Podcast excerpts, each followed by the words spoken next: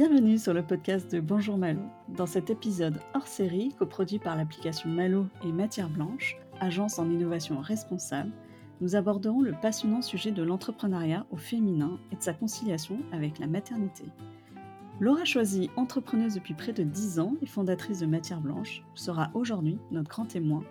Bonne écoute. Bonjour Laura. Bonjour Madou. Pourrais-tu te présenter et nous présenter ta famille? Ben, bien sûr, avec plaisir. Euh, donc moi, c'est Laura, j'ai 34 ans et demi, euh, parce que j'ai deux enfants dont le, dont le et demi compte, euh, compte beaucoup. J'ai un petit garçon qui a 3 ans et demi et un deuxième petit garçon qui a un an et demi. Je suis aussi mariée à l'homme de ma vie depuis 9 ans et nous nous connaissons depuis presque 20 ans. Est-ce que tu peux nous raconter brièvement ton parcours et nous présenter ton entreprise Matière Blanche? Euh, alors moi j'ai un parcours euh, qui est très dense. Euh, parfois quand je le raconte, on me demande quel âge j'ai avant de me voir, puisque j'ai fait beaucoup de choses. à la base de, ma vie professionnelle, moi ce que je voulais c'était travailler dans le milieu de l'art contemporain, puisque ce qui m'intéressait moi c'était de rendre accessible l'inaccessible, rendre accessible via la médiation culturelle ce qui était inaccessible pour le commun des personnes qui se qui manifestait de la curiosité pour l'art contemporain. Et puis finalement, euh, avec des stages que j'ai pu effectuer, je me suis rendu compte que c'était un milieu euh, qui ne me correspondait pas du tout. c'est très pauvre, entre guillemets. Les gens qui y travaillent sont des gens qui sont globalement très passionnés, mais qui ont beaucoup de mal à se faire leur beurre et qui a malheureusement aussi beaucoup d'insécurité professionnelle. Donc finalement, j'ai décidé d'étendre mes compétences sur euh, tout ce qui était plutôt communication, parce que la deuxième passion euh, que je nourrissais à l'époque était vraiment euh, ce qui permettait d'avoir un impact pour, pour les individus, pour que le monde soit plus vertueux, plus respectueux de l'environnement. Ce qui m'a amené finalement en Australie pour finir mes études, avant de revenir en France, où je n'ai pas réussi à travailler tout de suite dans le monde de, la communication responsable, puisque c'est un milieu qui, comme l'art contemporain est un milieu très élitiste où il fallait, en tout cas quand j'ai démarré, avoir fait euh, des études très spécifiques euh, et avoir un carnet d'adresses aussi très spécifique. Finalement, après quelques années en agence de communication où j'ai été attachée de presse dans le cinéma, j'ai travaillé notamment pour euh, Disney, pour Pathé sur des lancements de, de, films ou des lancements de DVD, j'ai décidé en 2015 de monter ma ma première boîte avec, avec mon associé qui s'appelait Co-Home. Euh, et cette première boîte, on l'a faite, je dirais, vibrer pendant trois ans de manière très très intense, puisque en l'espace de trois ans, cette, cette entreprise qui s'appelait Co-Home et qui permettait de faire du coworking à la maison. Et autant te dire qu'en 2015, quand on parlait coworking, déjà c'était pas encore très connu, mais alors le coworking à la maison, ça n'existait pas du tout, c'était très innovant. On a atteint les 10 000 utilisateurs et puis pour des problèmes de levée de fonds, on a décidé de fermer boutique trois ans plus tard. Malheureusement, c'est la réalité entrepreneuriale. Et en parallèle de tout ça, euh, j'avais commencé à me former à ce qu'on appelle l'intelligence collective euh, et à la boîte à outils du designer. Et c'est comme ça qu'à la fin de de, ces trois années-là, euh, j'ai regardé ce qui m'avait le plus plu au cours de mon parcours professionnel. J'ai décidé de devenir à temps plein facilitatrice en intelligence collective, ce qui m'a amené à cofonder Matière Blanche, qui est une agence en innovation responsable. Et cette agence, euh, elle travaille exclusivement pour des entreprises ou des acteurs qui travaillent pour une société plus inclusive et plus responsable face aux enjeux sociétaux et environnementaux. Et on intervient pour mobiliser en interne euh, des communautés ou des collaborateurs via des ateliers d'intelligence collective. Et on intervient aussi sur la notion de prototypage, donc comment passer de l'idée au prototype de manière responsable et rapide. Voilà pour la, ma présentation qui, j'espère, a été assez succincte. Oui, c'est très clair, merci. Je pense qu'on peut le dire, ce n'est pas un secret. On s'est connus toutes les deux dans l'entrepreneuriat il y a quelques années, puisqu'on était euh, associés chez, chez Coom. Et justement, je voulais revenir sur cette partie euh, de l'entrepreneuriat. Euh, même si c'est un secteur qui tend vers plus d'équité, ça reste quand même encore davantage représenté par les hommes. Est-ce que tu as eu des craintes en tant que femme à te lancer dans l'aventure entrepreneuriale? Alors quand je me suis lancée dans l'aventure entrepreneuriale, j'ai je me suis pas du tout posé la question, euh, de mon genre. Je me suis pas dit: «Je suis une femme qui entreprend». Euh, En tout cas, c'est pas c'est pas le souvenir, heu, retour en 2015 de ça. En revanche, c'est Mmh. plutôt la réalité confrontée, entre ce ce qui n'était pas pensé, l'impensé de: «Je ne suis pas une femme qui entreprend, je suis avant tout une personne qui entreprend», face à la réalité de: je me retrouve soudainement, heu, à la chambre de commerce et d'industrie, heu, devant une vingtaine de directeurs et présidents d'entreprises, heu, de la région d'Île-de-France et d'être la seule femme et de surcroît la seule personne, bon j'étais une femme, mais de moins de 30 ans. Mmh. En tout cas, quand je me suis lancée, je n'avais pas de femme qui entreprenait ou celles qui entreprenaient, dont j'entendais parler, n'entreprenaient quasiment que dans le monde de la petite enfance ou de la maternité. Mmh mh. Et à cette époque, je je me rappelle surtout me dire: «Mais c'est pas possible, en tant que femme, c'est pas possible d'entreprendre sur autre chose que, heu, ce sur quoi déjà on est très attendus, heu, au niveau sociétal, qui est notre rôle de f de potentiels parents futurs ou potentiels parents actuels». Et je je je sais qu'à l'époque, heu, quand je me suis lancée en 2015, heu, j'avais pas du tout enfin j'étais assez loin de mes 30 ans et ça me mettait en colère, heu, parce que je me disais: «Mais c'est fou, co comment est-ce qu'on peut, au moment où on on on veut voler de ses propres ailes, tout ramener à nouveau sur, heu, une condition qui ra qui rappelle la parentalité ou la maternité?» et je me rappelle très bien qu'à cette époque, ça me mettait en boule. J'étais pas mère, je prévoyais absolument même pas de le devenir, ça faisait pas partie de mes priorités et je me rappelle juste que ça, ça me fâchait beaucoup. Moui, OK, donc tu avais le sentiment, en dehors des secteurs, heu heu, surreprésentés par la par les femmes, donc heu, le cos le secteur du cosmétique, la mode, les sujets de la parentalité, tu tu avais le sentiment que dans les autres secteurs, pour le coup, les femmes étaient, heu, des grandes absentes, c'est bien ça? Mouais, c'est exactement ça. Il y avait pas il y avait quasiment aucune femme dans ce qu'on appelle aujourd'hui très facilement l'univers de la tech. Heu, aujourd'hui, on voit des des Mmh. campagnes partout sur: «Il faut plus de femmes dans la tech, heu, gna gna gna». OK, en 2015, c'est on n'en parlait pas, c'était pas que c'était pas souhaitable, mais c'est juste que, heu, il y a pas si longtemps que ça, heu, les femmes dans la tech, on n'en parlait jamais. Les femmes dans autre chose que, mode, ou effectivement petite enfance ou parentalité, c'était un petit peu surprenant. C'est très clair. Alors Laetitia Vito, que connaît, heu, très, très bien toutes les 2, Mmh qui est mh. autrice conférencière et qui est déjà intervenue et qui intervient, sur Bonjour Malo, dans d'autres podcasts que je vous invite à écouter, a récemment réalisé un article concernant l'écart d'autorité, heu, qui s'explique par la différence de perception entre l'autorité exercée par les femmes et par les hommes et d'après des études, nous serions plus réticents à accorder l'autorité aux femmes qu'aux hommes, même lorsqu'elles sont leaders ou expertes. As-tu déjà ressenti des différences de traitement, en tant qu'entrepreneuse du fait de ton genre? Eh bien, je me rappelle que, hem, c'est c'est pas un très bon souvenir, mais c'est un souvenir qu'on a en commun toutes les 2. C'est qu'au tout début de la de l'ambition d'une levée de fonds, heu, pour Co-Home, on a eu un business angel qui, heu, nous a très clairement dit: «Non mais, les filles, vous êtes vous êtes des filles, hem, moi, je suis un homme», je crois qu'il avait à l'époque 45 ans. «C'est c'est bien quand même d'avoir un homme dans l'équipe parce que ça montrera plus de solidité, ça donnera plus confiance pendant votre levée de fonds». Et moi, je me rappelle Ouais, c'est vrai qu'on en rigole aujourd'hui. À l'époque, en revanche, heu, on était, heu, au moment de l'échange avec ce business angel, on était juste sidérés. Ouais, ça avait été ça avait été un peu choquant et on avait quand même, je me rappelle, été un peu en colère.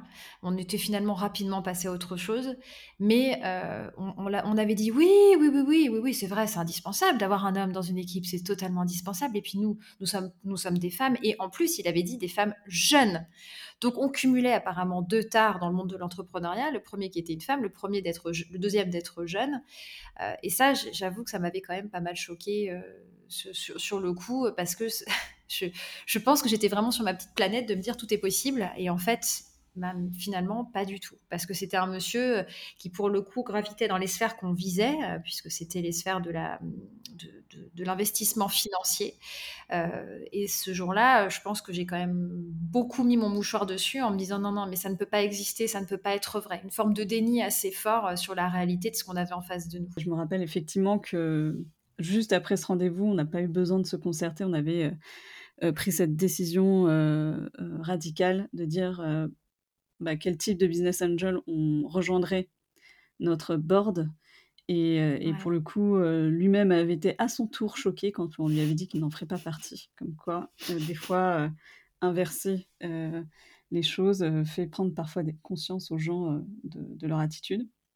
Alors je sais pas si lui en avait pris conscience, mais en tout cas, c'est un souvenir assez marquant et je pense qu'on a on a su, pour le coup, bien le gérer. Moi, je me rappelle d'un autre, heu, événement marquant, c'était mon tout 1er conseil d'administration. À l'époque, j'avais, je crois, 28 ans. Heu, donc j'étais, heu, bah, du coup, la seule femme et bah, plutôt jeune, pour, faire partie d'un conseil d'administration. Mais en tout cas, quand je suis rentrée dans cette salle, je me suis pas posé la question de ma légitimité, ni de: «Est-ce que je serais à la hauteur?» par rapport à tous ces hommes qui étaient autour de la table et qui avaient en moyenne, heu, 45 ans. Heu, voilà et puis, heu, arrivé le moment, heu, fatidique où j'ai posé une question parce que, heu, parce que j'avais, heu, il y avait des sujets qui avaient besoin d'être éclaircis et quand j'ai ouvert la bouche, heu, là, brutalement, j'ai pris conscience de de de la dure réalité de ma situation et un un des hommes a fait la blague en rigolant, évidemment, comme toujours, heu, Mmh. mais il l'a quand même dit, heu heu, c'est ce qu'il a fait en disant: «Ah! Bah, on pensait que tu étais la secrétaire». J'ai, heu, à l'époque, heu, pas eu, heu, ces réflexes, que maintenant j'ai, mais en tout cas à l'époque, j'ai rien dit et j'ai continué la discussion. Mais, voilà, c'était encore un événement marquant et progressivement, j'apprends à justement à savoir réagir, face à ce type de situation, même si les choses évoluent et j'en suis même ravie. Ça reste quand même, encore fragile et on le voit, heu, les droits des femmes ne sont jamais vraiment acquis et on se doit de toujours rester vigilante. On voit bien les dernières actualités dans le monde, heu, la fragilité de notre situation. Mais malgré tout, avec le mouvement de la libération de la parole, des comptes, heu, sur les réseaux sociaux ont émergé, comme Balance ta start-up, pour dénoncer, notamment le sexisme en entreprise et des manquements RH. Est-ce que toi, tu as déjà été confrontée à des remarques ou des agissements sexistes ou misogynes dans ton expérience professionnelle? Je trouve que c'est une question qui est assez délicate, heu, de savoir si j'ai déjà été confrontée, heu, à ça parce qu'en fait, il y a beaucoup de situations, hem, qui sont, hem, tendancieuses ou qui sont à la limite de l'humour, et qui rejoignent beaucoup ce qu'on entend aujourd'hui comme des argumentaires, heu, anti-MeToo, parce que finalement en 2015 on en n'était pas encore au mouvement MeToo. Hem, mais alors j'ai vécu, mais c'était pas dans mon dans mon histoire, de d'entrepreneur, puisque c'était mon dernier poste avant de devenir entrepreneur, où j'étais dans une agence de communication donc. Une agence qui était de de petite taille, une agence très agréable, mais il y avait une personne, heu, un homme, hem, qui était indépendant et qui devait avoir à peu près 50 ans à l'époque, et qui était très souvent à l'agence puisque voilà, il travaillait, sur des sur des sujets précis avec le la direction de notre de cette agence et heu, j'étais dans un bureau où nous étions 3 femmes, heu, une directrice artistique, hem, donc moi qui étais chef de projet. Ah oui, si, il y avait aussi une développeuse, donc une femme développeuse qui était encore plus rare en 2015, enfin même en 2014 et une autre indépendante qui gravitait aussi dans le cercle de des des personnes actives de l'agence et je me rappelle qu'une fois ce monsieur, il est rentré, donc nous on était toutes concentrées sur notre tâche, c'était l'après-midi, il y avait pas un bruit dans le bureau, on travaillait, de manière très concentrée. Il est rentré, puis il nous a fait une remarque absolument épouvantable, heu et en fait, je suis restée je suis restée de cette remarque. Heu, c'était une remarque, heu, qui était, enfin cette remarque, c'était il est rentré en disant, ce: «Mmh, ça sent le stupre ici». Alors moi, naïvement, à cette époque, je ne savais pas ce que ça voulait dire le mot stupre, donc je vous inviterai à aller regarder dans votre, dictionnaire, savoir ce que ce mot stupre, mais ce n'est pas un mot très agréable, heu, qui fait plutôt rapport au bordel et hem et en fait, quand j'ai compris ce que ça voulait dire et que j'ai vu la tête de mes collègues se décomposer, je me suis dit: «Mais mais qu'est-ce qui se passe? Mais comment? Mais mais pourquoi? Mais en fait, mais allô, en fait, c'est quoi ce moment de sidération de, mais comment est-ce que je peux vivre ça dans un moment où j'étais en train de travailler sur un dossier important, heu, pour une grosse association française, heu, qui fait des levées de fonds, mais d'où est-ce que ça sort?» et en fait, ce cette situation-là, moi, je me rends compte que je la je la vis très, très peu parce que depuis, je m'entoure énormément de femmes. Parce que je je me sens, beaucoup en danger dans certaines situations de risquer maintenant des des remarques sexistes et qui souvent me, provoque un, sentiment de sidération. J'en ai eu un, J'en ai eu un, autre exemple, c'était il y a trois ans, juste avant le Covid, à l'époque où euh, euh j'organisais pas mal d'événements pour faire connaître mon activité. Ça, ça a évidemment bien changé avec le Covid puisque l'événementiel n'était plus possible. Mais euh, un événement où j'avais mobilisé une centaine de personnes dans un lieu très sympa à Nantes, puisque je vis à Nantes, je ne l'ai pas précisé en introduction, mais je vis dans cette belle ville depuis bientôt trois ans. Et euh, il y a une des personnes que j'avais mobilisées pour être facilitateur à mes côtés. Donc j'avais mobilisé une dizaine de facilitateurs volontaires pour cet événement qui était gratuit et ouvert à tous. Et euh, donc c'était un homme et, il s'est permis un geste très déplacé. Euh, alors que j'étais en train de parler devant la centaine de participants, je, je, pose le micro, les gens ont à peine le temps de tourner la tête, et il me fait des chatouilles dans le dos. J'étais, mais j'étais purement sidérée. Je n'ai pas su quoi répondre, je comprenais pas ce qui se passait. Et en fait, ce, ce, cet homme-là, il, a eu, il a eu un geste extrêmement déplacé et les autres euh, m'ont regardé en disant, mais qu'est-ce qu'il faut, qu'est-ce faut répondre à ça? Et moi, nerveusement, je me suis mise à rire. Et les autres, du coup, se sont mis à rire. Et en fait, c'est ce genre de situation euh, tout, tout, bonnement inacceptable, euh, mais qui ne sont pas liées, je dirais, que à cette... à, cette, euh, enfin, à ce côté entrepreneurial, puisque mmh. finalement, le premier exemple, j'étais salarié, le deuxième, j'étais entrepreneur. Donc, euh, je, je, c'est juste que je pense que quand on, quand on atteint après des niveaux avec différents types de professionnels, les, les, les attaques sexistes ou misogynes peuvent être plus fortes, plus dures ou peut-être plus insidieuses. Dans toutes tes expériences, euh, est-ce que est-ce que tu as eu du soutien ou, euh, ou des actions euh, préventives au niveau RH Alors là, tu décris, euh, il me semble que tu as dit que tu étais dans le milieu associatif, et je sais que on a toujours cette image peut-être utopiste de se dire dans le milieu associatif, c'est différent que dans le secteur privé, alors qu'un pôle RH reste un pôle RH à mon sens. Mais je voulais savoir si, spécifiquement parce que c'est associatif ou non, est-ce que toi, euh, tu as été chercher de l'aide ou du soutien au niveau RH? Alors, en fait, euh, ta question est hyper intéressante parce que, euh, alors, je travaillais en tant que chef de projet dans mon agence pour une association, mais mon agence n'était pas associative, c'était une agence de communication. Mais effectivement, euh, quand ce monsieur est parti de notre bureau, on s'est toutes regardées euh, sidérées en se disant mais on, on, ne peut pas laisser passer ça, c'est pas possible. On était quatre femmes dans le bureau, d'âge euh, assez similaire à toutes plus ou moins cinq ans d'écart. Euh, et on s'est toutes mises d'accord en disant on ne peut pas laisser passer ça, c'est pas possible. Donc en fait, euh, on ne savait pas comment le faire parce que nous, on n'avait pas envie de créer de scandale, ce qui est quand même un comble quand on regarde d'un point de vue un peu plus féministe. On, on, ne voulait pas créer de scandale au sein de l'agence, on ne voulait pas passer pour des hystériques, parce que c'est aussi un des gros problèmes qu'on peut rencontrer, de, de, de, dénoncer ce genre d'agissement. Euh, mais en fait, je suis allée voir justement le DRH de l'agence en lui, en lui, disant, parce que c'est quelqu'un que, je, que j'estimais beaucoup et qui était très à l'écoute, je suis allée le voir et je lui ai dit. Et, euh, et il m'a dit, euh, est-ce que tu veux que je fasse quelque chose? Il m'a posé la question. Il me dit, est-ce que tu veux que j'en parle au DG de l'agence? Et en fait, moi, je me suis dit, le DG de l'agence, c'était un, monsieur aussi très, euh, très investi, euh, qui, était, qui avait à cœur le bien-être de, son équipe. Et je me disais, si lui, il le sait, ça va, ça va partir en épingle et ça va, ça va dépasser euh, ce qu'on souhaite, nous. Sauf qu'en fait, moi, j'ai dit au DRH, non, non, on n'en parle pas. Écoute, on va voir si ça se reproduit et là, on, on fera quelque chose. Mais écoute, voilà, je, je voulais juste te le dire. Euh, comme ça, tu es déjà alerté de ce premier point. Sauf que ce que j'avais pas vu, c'est que le, le, le, DG de la boîte avait vu que je parlais au DRH et il a fait des pieds et des mains au DRH pour savoir ce que je lui avais dit. Mmh. Et finalement, donc, il l'a su. Et je sais très bien, euh, parce qu'on l'a tout de suite après, que c'est monté en, en épingle avec euh, donc cet homme qui avait, qui avait dit ses propos déplacés et qu'après, en fait, le, il est plus revenu à l'agence. Donc finalement, on a reçu un soutien qui avait été assez fort euh, parce que pour lui, en tout cas, pour le, pour le DG, c'était, c'était tout bonnement inadmissible et que c'était pas mmh. quelque chose qui devait se reproduire et que dans ce cas-là, on agirait. C'était, il s'est passé quelque chose, bah, ça ne doit pas se reproduire.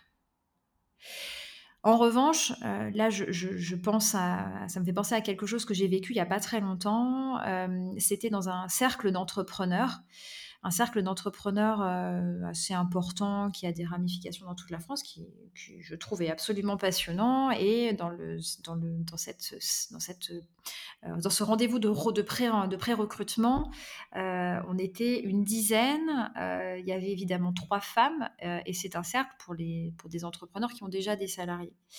Et je me rappelle que l'un des, participants, donc je, je, dirais évidemment pas plus de détails que ça parce que ça reste confidentiel, ce qu'il nous a dit, c'est que lui, dans son entreprise, il gérait quand même beaucoup de salariés. il avait des succursales dans, plusieurs villes de France et qu'il avait un salarié dans une boutique qui avait tenu des propos très misogynes et qui avait eu un comportement déplacé. Du coup, euh, il était très embêté parce que lui, ce qu'il voulait, c'était juste dégager cette personne en se disant mais c'est inadmissible, en fait, euh, on ne peut pas laisser passer ça, euh, cette personne doit partir, il n'y a pas de négociation possible. Sauf que il savait très bien que cette décision qui pour lui était moralement la plus juste, au niveau de, de l'implication entrepreneuriale que ça avait, c'était loin d'être anodin parce que en termes d'indemnité de licenciement, il allait devoir, enfin, son entreprise allait devoir à cet homme-là une somme très importante. Et euh, du coup, il était très embêté parce qu'il se disait, mais moi, je veux le, dégager, je veux le virer, sauf que derrière, euh, j'ai des responsabilités très importantes et du coup, je, ne sais pas quoi faire. Et euh, il y a un autre monsieur autour de la table qui, lui, a, tout de suite voulu temporiser la situation en disant, mais, mais est-ce que c'était la première fois? Euh, est-ce que vous pourriez peut-être essayer justement de temporiser en disant que vous faites d'abord un rappel à l'ordre, vous faites de la, sensibilisation au sein de l'entreprise, vous vous en servez comme d'un cas d'usage pour inspirer d'autres actions à l'intérieur de la boîte, euh, et que voilà, peut-être que de, lui-même, euh, cette, de cette personne-là, responsable de, ces, mauvais agissements, rentrera dans le lot, enfin rentrera dans, le rang. Mmh. Et en fait, moi, je me disais, mais j'ai essayé de poser des questions donc face à, face à cet homme-là, j'ai essayé de, poser des questions en disant, mais euh, concrètement, euh, vous défendez une situation qui est répréhensible sans essayer de savoir la réalité de ce qui s'est passé dans l'entreprise. C'est-à-dire qu'avant même de comprendre plus en détail, parce que même moi, je n'avais pas plus de détails que ce que je viens de dire, il y avait quelqu'un qui défendait la situation sexiste en disant, mais c'est pas grave. Oui, qui l'a banalisé. Et qui l'a banalisé. Et en fait, j'étais finalement. Euh, donc, je disais qu'au début, il y avait 10 personnes, on était 10, entrepreneurs, 3 femmes. On avait été divisés après en sous-groupes. On, était 5 par sous-groupe. Et dans ce groupe-là, j'étais la seule femme. Je, me suis sentie, effectivement, après, c'est peut-être une question de frein personnel, je ne sais pas. Euh, je pense que ça vaudrait le coup que je creuse un peu ce sujet. Mais je, n'ai absolument pas été écoutée quand j'ai soulevé euh, les questions qui pourraient être posées du point de vue féminin de ce genre d'agissement et que mmh. l'entreprise pouvait couvrir ce genre d'agissement. Et ce que je trouvais difficile aussi, c'était que le, DG que j'ai fait en face de moi, lui, il, est, il était, euh, je dirais, euh, euh, sensibilisé au féminisme parce que ça, ça se voyait qu'il était, qu'il avait envie de le dégager. Pour lui, c'était inadmissible. Mais en fait, socialement, c'était pas comme ça que ça devait se faire.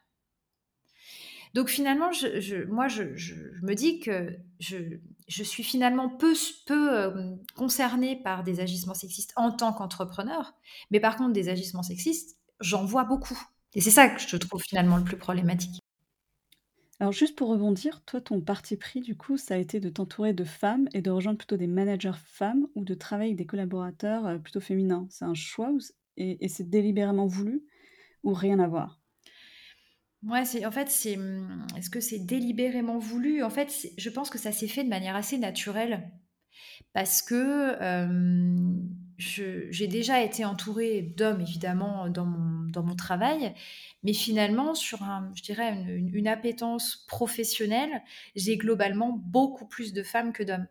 J'ai quand même des hommes autour de moi, euh, dont je m'inspire et avec qui je suis en contact régulièrement pour essayer de de de progresser en tant qu'entrepreneur mais c'est plus facile pour moi de m'entourer de femmes. Ce que je ne trouve absolument pas problématique quand je vois des entreprises qui sont constituées, quand elles sont des petites entreprises, constituées exclusivement d'hommes. Donc finalement, je, le, dis parce que je trouve ça surprenant, moi qui suis dans l'intelligence collective et qui justement aime euh, mélanger les différents types de profils, de me retrouver dans une situation où je valorise ce sentiment de confort, euh, en tout cas dans mon entourage très très proche, en étant plutôt entourée de femmes. Ce qui, en fait, à un niveau entrepreneurial, quand on est du point de vue de l'homme et de ce que je constate, ça ne pose aucun problème quand ce ne sont que des hommes. Dans un board, dans une équipe, ça ne pose aucun problème et ce n'est même pas un sujet. Alors que finalement, s'entourer de femmes, c'est souvent une remarque que je peux entendre. Ah, mais tu n'es entouré quasiment que de femmes. Oui, il y a aussi des hommes, mais et alors? Quel, est le problème? Quel est le problème dans, cette remarque? Mmh, mmh. Non, mais du coup, c'est intéressant parce que dans ton cas, c'est pas délibéré. Euh, c'est juste que moi, je côtoie de plus en plus de femmes, de dirigeantes, d'entrepreneuses, euh, de femmes très haut placées qui, euh, par militantisme maintenant, ne souhaitent plus, ou bien, ou plutôt font le choix de dire je rejoindrai une entreprise, je, je m'entourerai de personnes féminines, euh, que ce soit dans l'entrepreneuriat, que ce soit des hautes fonctions, elles ne veulent plus avoir de responsables masculins. Donc elles, délibérément, elles veulent que des femmes, euh, de manière directe en manager, parce qu'elles considèrent que on ne sera jamais assez forte seule. Il vaut mieux s'entourer de, À plusieurs, on est plus fort. Et en tout cas, on véhicule un message, un message beaucoup plus fort. Euh, toi, du coup, d'après ce que tu dis, mmh. c'est plutôt, euh, c'est plutôt par les opportunités qui sont faites comme ça et que tu as trouvé ton équilibre comme ça, mais ça n'a pas été calculé, euh, d'après ce que tu dis. Ok. Euh, je voulais revenir sur la partie équilibre vie pro, vie perso. Donc, tu disais tout à l'heure que tu es maman et du coup d'un petit garçon de 3 ans et demi, et, et ben, pour la première fois, parce que j'ai bien retenu que le demi est très très important. Est-ce que selon toi, l'entrepreneuriat était un frein dans votre projet de devenir parent et comment as-tu appréhendé ce changement de vie? enfin, quand je dis appréhender, toi et ton et ton conjoint? Ouais, en fait, est-ce que devenir parent fait partie de la réflexion quand on quand on veut devenir entrepreneur?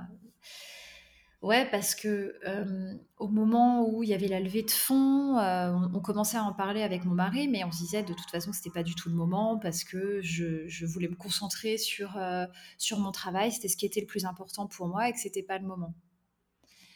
Et en fait, quand en tout cas dans, dans, mon projet d'être enceinte, je me disais, de toute façon, au moment où ça arrivera, il faudra nécessairement que je ralentisse.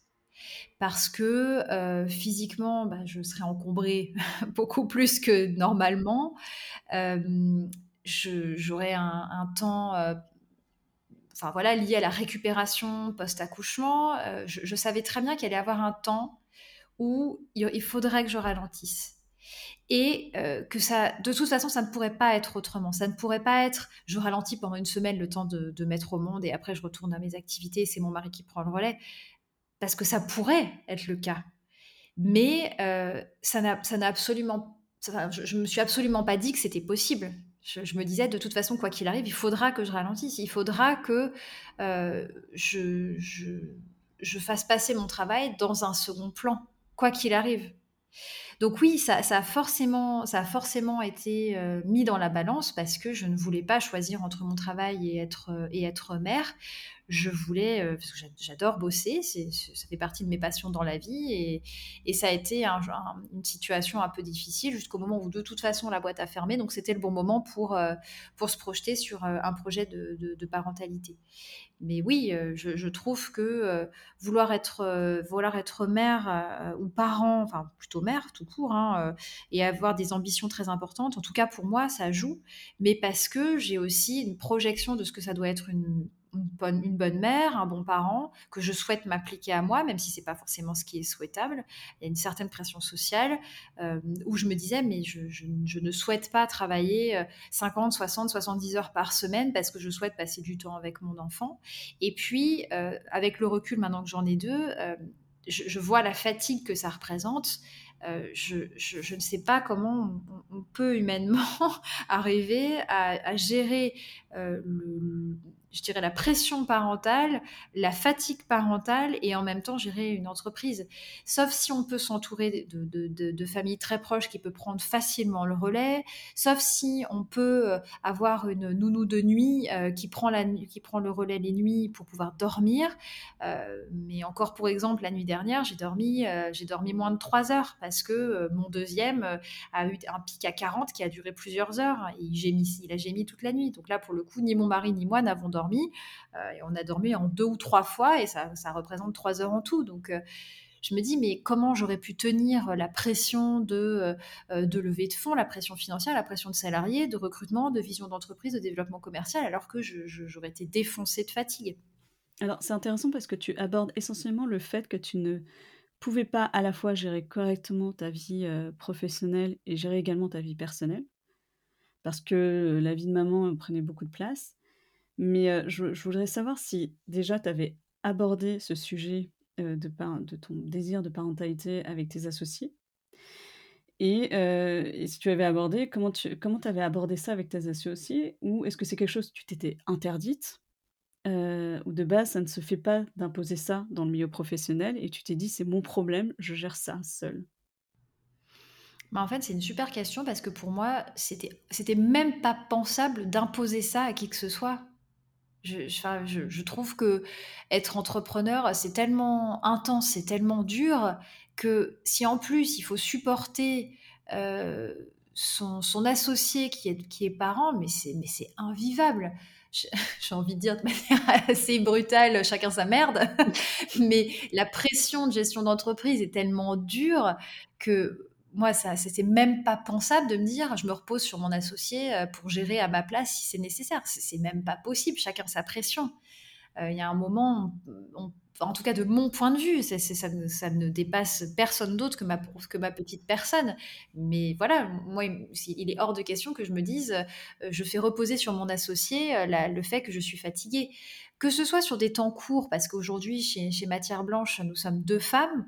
Heu, mon associé a eu son 1er enfant, c c'était en septembre de l'année dernière, donc c'est très récent. Moi, j'ai eu heu, mon 2e l'année d'avant et finalement entre nous, les choses se sont équilibrées naturellement. Mais, heu, parce que finalement, moi, j'étais déjà mère, donc il y avait déjà des choses que je ne faisais plus en termes de rythme et elle allait le devenir. Donc il y a des choses qui spontanément se sont régulées et entre nous, c'est limpide que, heu, bah, quand on est défoncé, heu, de fatigue parce qu'on passe des nuits de merde, bah, on fait ce qu'on peut, en fait et que si on bafouille, si, on a du mal à aligner 2 mots, ou à aligner 2 idées parce qu'on est trop fatigué, que, le soir, on n'arrive pas à faire plus parce qu'il faut qu'on aille se coucher, bah, en fait, entre nous, c'est c'est limpide de prendre soin l'une de l'autre. Et c'est pas tout à fait pareil que, heu, que si l'une de nous n'avait pas eu d'enfant du tout ou l'autre aurait subi, je dirais, un une forme de frein. Parce que, hem, n'empêche que ça en est un, heu, quand, quand on a personne ou qu'on ne souhaite pas confier son enfant, bah, en fait, il y a un moment, la journée ne fait que 24 heures et on a des limites temporelles qui sont très fortes et qui qui ne peuvent pas être reléguées. Je vois, dans donc mon mari est avocat en droit du travail et à l'époque où on habitait à en Île-de-France, il travaillait dans un gros cabinet d'avocats et hem, il avait un des associés de son cabinet qui avait sa son épouse qui était aussi associée du cabinet. Donc ils avaient des postes, à très grosse responsabilité avec des une charge de travail très importante, avec des horaires à rallonge, des travails le week-end, enfin voilà, vraiment, un bagage, un bagage de travail très fort. Hem et bah, eux, par exemple, je me disais: «Mais ils ont 4 enfants, comment ils font? C'est pas possible!» je moi, ça me ça me paraissait complètement inhumain, mais en fait, ils avaient une nounou de nuit. Mmh. Donc heu, en fait, c'est impossible de de d'être performant quand pendant des années, on a un sommeil complètement pourri. C'est c'est ce n'est pas possible. Le le l'être humain est fait pour performer quand il est reposé. Je je je lisais, je sais plus sur sur quelle étude, mais que, heu, un être humain a besoin que 42 % de son temps de journée soit dédié à du repos. Mmh. Mais heu, enfin, moi, je dirais que c'est plutôt 42 minutes de ma journée qui est dédiée à du repos. Sauf que ça nuit énormément à la performance. Oui, oui, on en revient toujours à la notion de performance. C'est intéressant. Ouais, qui est en plus, heu, très discutable, hein, quand on y repense. Mais oui. Oui, exactement. Discutable sur plein d'aspects parce que justement, quand on est parent, on a cette problématique de manque de sommeil, en tout cas. Heu, on l'aborde beaucoup, heu, dans Malo, ce sujet-là, parce que c'est vraiment central, hein, que ce soit au sein du couple, au sein de la vie de famille, mais aussi les impacts que ça peut avoir dans le milieu du travail. Et ça peut durer plus ou moins longtemps, cette problématique du sommeil, en tout cas chez certains parents. C'est soit, dû à leur enfant, mais ça peut être aussi, dû à l'enfant parce qu'il y a des soucis de sommeil des troubles du sommeil, mais ça peut être aussi dû à un stress, parental qui génère ces troubles de sommeil. C'est intéressant, bah, de voir que certains parents, du coup, essaient de trouver des solutions en se faisant aider. Après, toutes les aides ne sont pas accessibles à tous les budgets. Donc bah, là, tout à l'heure, on parlait d'avocats, oui, il faut avoir les moyens de pouvoir avoir ce genre d'aide. Mais évidemment, quand on plus on prend des fonctions assez élevées et importantes ou quand on est entrepreneur, plus c'est important d'avoir des aides ou des soutiens, vraiment présents à des moments clés, dans la gestion familiale, effectivement. Est-ce que toi, tu étais au courant de aides? Et comment as-tu géré ta vie familiale avec ton travail, du coup? Et heu, est-ce que, heu, est-ce que tout ce que tu as ressenti est-ce que tu as ressenti un déséquilibre dans la gestion de ta vie familiale à ce moment-là? Est-ce que c'est à ce moment-là que tu as vraiment ressenti ce un déséquilibrage, en tout cas? Tu veux dire à l'arrivée du 1er enfant?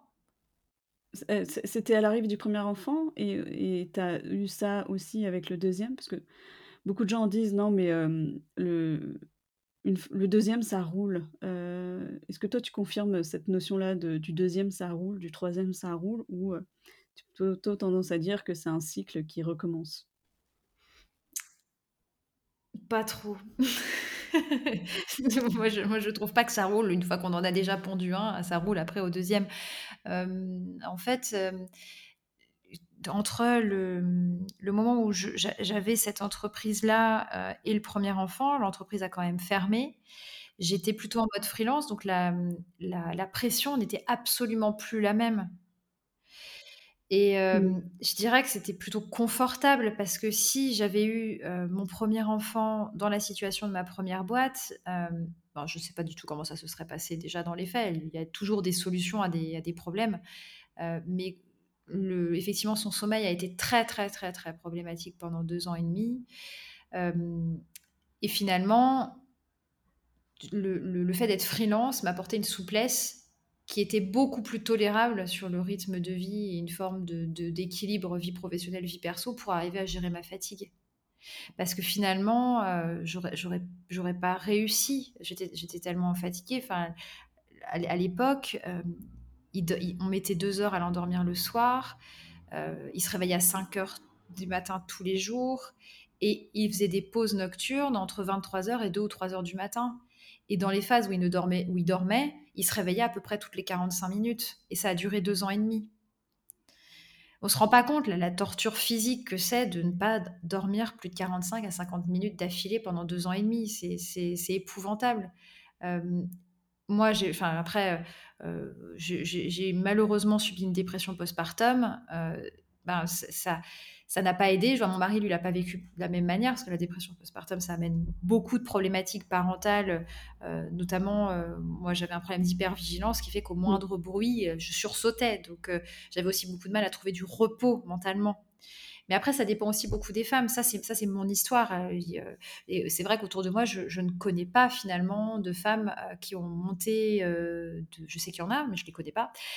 Mais je sais qu'il y a des femmes qui ont monté des des boîtes et pour qui ça s'est très bien passé, qui ont réussi à trouver un une forme d'équilibre. Mais l'équilibre, il est toujours remis en question. Il faut toujours trouver des solutions et et ce n'est pas simple du tout au quotidien. Alors quand tu dis: «L'équilibre est toujours remis en question», parce que tout à l'heure tu as mentionné que tu avais fait une dépression postpartum. Peut-être que tu es toujours en thérapie, c'est pas pas là-dessus que je veux insister. Mais est-ce que suite à cette réalisation de ton mal-être, heu, tu as pu en discuter avec ton conjoint? Est-ce que lui s'en était rendu compte? Heu et heu et qu'est-ce que vous avez mis en place comme action? Parce que, enfin, mis en place comme action et est-ce que ces actions-là, faut sans arrêt être vigilant et devoir les remettre en question et les réadapter? Et devoir tout le temps faire attention? C'est presque de l'hypervigilance, hein, après tout. En fait, trouver des solutions, ça c'est enfin, moi je trouve que c'est délicat de trouver des solutions parce que la personne qui doit trouver des solutions, c'est la personne qui vit le problème et le problème de l'équilibre, il était plutôt pour ma pomme. C'est-à-dire que comme finalement et ça c'est la problématique de la maternité dans un monde professionnel comme il est aujourd'hui, c'est que la maternité, heu, c'est le domaine, quoi qu'on en dise, de la femme. À partir du moment où l'équilibre du congé parental ne sera pas enfin en tout cas l'équilibre, le non-équilibre comme il est aujourd'hui, tant qu'il n'y aura pas un équilibre, un équivalent homme-femme, ça veut dire qu'on accepte et que socialement c'est toléré que la charge familiale repose sur la mère, que la mère est plus importante au niveau parental que le père. C'est la base de notre système qui tolère cette situation. Donc à partir du moment où finalement, euh, moi, ma dépression postpartum, je l'ai comprise au bout euh, d'un an et demi quasiment. C'est-à-dire que j'ai, et ça c'est encore un autre sujet médical, mais j'ai eu beau lever des alertes euh, auprès de mon médecin généraliste, sage-femme, psy, en disant je vais pas bien, euh, et encore je minimisais énormément parce que j'avais honte, euh, mais j'essayais je, de, dire que j'étais mal, mais on ne m'écoutait pas. J'étais pas prise au sérieux. Il y a eu un moment où j'avais demandé des médicaments parce que j'en pouvais plus. On, m'a dit mais non, faites du sport. Sauf que quand vous dormez en moyenne 3 à 5 heures par nuit, en 10 à 20, entrecoupé 10 à 20 fois, il y a un moment où faire du sport, mais c'était même pas envisageable un quart de seconde. J'avais du mal à, porter mon propre corps. Donc, cette notion de charge mentale, quand il faut trouver des solutions, elle repose. Enfin, je trouve que chercher des solutions, ça repose sur la mère. C'était à moi de trouver des solutions. mon mari, autant impliqué qu'il soit, lui non plus n'avait pas compris à quel point j'étais en souffrance avec cette dépression postpartum. Il l'a compris très tard, en fait, quand moi j'ai mis des mots dessus. Il, s'en est beaucoup voulu de ne pas avoir compris, en fait, euh, que c'était à ce point-là. Donc finalement, euh, la gestion de trouver des solutions, de la répartition du travail, de la charge mentale, quand déjà à la base dans le couple, ça, ça, repose sur la femme, ça explose encore plus quand l'enfant vient. Même si le couple retrouve peut-être un équilibre, n'empêche que euh, si à la base c'était comme ça, ça va, enfin, pour moi en tout cas, je, trouve que ça ne fait qu'augmenter avec l'arrivée de l'enfant et encore plus avec l'arrivée du deuxième. Oui, j'aime beaucoup ton approche et ton analyse. Une fois de plus, encore à la femme de passer à l'action. J'avais, oui, effectivement, c'est mais beaucoup de femmes, qui témoignent sur ces sujets-là, nous ressortent, quasiment, le même témoignage que toi. Et donc pour le coup, on vit quasiment tout le temps, cette typologie de situation. J'avais deux dernières, questions rapides. Si tu avais un conseil à donner à des femmes qui aimeraient se lancer dans l'entrepreneuriat, le lequel serait-il? Et, aujourd'hui, on appelle les femmes entrepreneurs qui sont mamans des mompreneurs. Alors, que penses-tu de ce terme? Alors, je pense que déjà, en tout cas, c'est ma vision, c'est qu'à partir du moment où on se conçoit comme mompreneur, il y a déjà un souci euh, parce qu'on ne parle pas de datepreneur.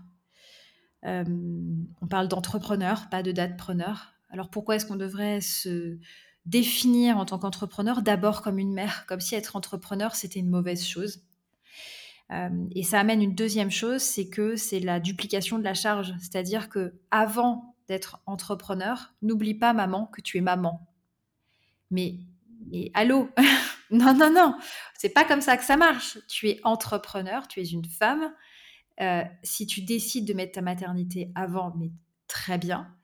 Mais Mumpreneur est un leurre monumental. On ne peut pas s'occuper de ses enfants et de son entreprise. J'en ai vu des femmes qui ont essayé de le faire euh, en se disant oui, mais comme ça, si je travaille à la maison, je pourrais m'occuper de mes enfants. Ah non, non, non. Et ça, à la rigueur, ça s'est beaucoup arrêté. Euh, cette vision-là, c'est quasiment stoppé net avec le Covid. Parce que avec le Covid, on s'est rendu compte que c'était tout bonnement impossible avec les confinements successifs de travailler avec ses enfants à la maison. Mais bizarrement, il a fallu que on se retrouve tous, femmes, hommes, euh, confondus, devant cette situation pour enfin se rendre compte de cette réalité-là. Quand c'était les femmes qui, qui, étaient exclusivement à dire mais c'est pas possible de travailler avec les enfants, mais on les écoutait pas. Donc être même preneur est un leurre monumental. On ne peut pas faire deux choses qui sont aussi impliquantes dans la vie que d'être parent et entrepreneur. On le fait dans des temps qui sont des temps séparés, mais on peut pas les faire en même temps. Euh, après, si on a des enfants qui ont 20 ans, c'est autre chose, hein, ça oui, ça évidemment. Mais quand on a des enfants qui demandent la présence de leurs parents, donc qui ont en moyenne moins de 12 ans, euh, bah, c'est pas possible. Euh, et après, en tout cas, c'est un leurre et je pense qu'il faut à tout prix éviter de tomber dans ce leurre-là ou bien y tomber en étant bien conscient de la réalité. Et la deuxième chose, c'est que euh, se lancer dans, je trouve, dans l'entrepreneuriat, c'est une, question d'envie, c'est une question de, c'est une question de risque, c'est une question d'avoir envie de, de s'essayer à faire autre chose et qu'il n'y a personne qui est en capacité de dire à qui que ce soit ne le fait pas. Euh, la plupart des gens d'ailleurs qui se permettront de dire une chose pareille, c'est des gens qui n'ont jamais entrepris et qui rêvent de le faire. Donc, euh, se lancer quand on est parent, se lancer quand on a envie de le devenir, je, pense que c'est important d'avoir en tête que, euh, en fonction de la situation de l'enfant, en fonction de la situation du couple, que ce soit un couple homoparental ou hétéroparental, il faut juste prendre en compte la répartition de la charge qui, oui, va être impactante euh, si on a personne pour, pour, euh, pour, si on peut s'entourer de personnes, que ce soit famille euh, ou de, du personnel qu'on paye, quoi, comme une nounou de nuit ou une nounou tout court. Enfin voilà, il y a, y, y a, des choses qu'il faut prendre en compte sur la gestion familiale. Très clair, merci Laura. Donc on retiendra qu'il faut bien séparer les moments vie famille et vie professionnelle et surtout bien répartir les tâches ou bien s'organiser. Encore merci Laura pour ce témoignage très riche et très intéressant sur l'entrepreneuriat et la parentalité. Avec plaisir. À très bientôt sur Malou.